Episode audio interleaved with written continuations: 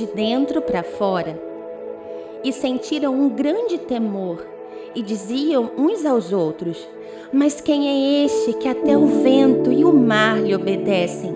Marcos 4:41.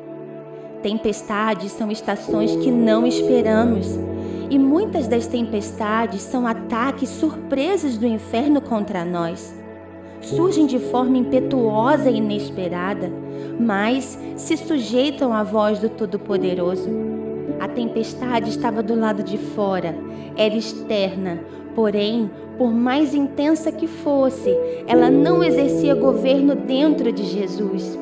Dentro do Mestre havia um governo de paz, porque o reino estava dentro dele. E só quem sustenta um reino de paz pode também declarar a paz. A paz é um fundamento do reino e não um estado de comportamento. O que Jesus levava em seu interior transformou a tempestade que se levantava no exterior.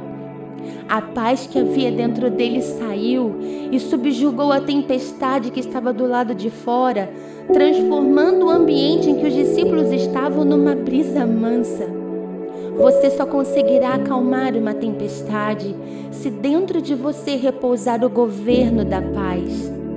Deus vai fazer primeiro em você, para depois agir através de você. Para que sejamos transformadores de ambientes, precisamos primeiro ser transformados. O reino de justiça, paz e alegria no espírito deverá ser estabelecido em nós primeiro.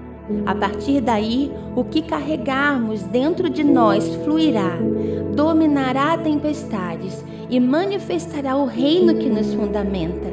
É de dentro para fora.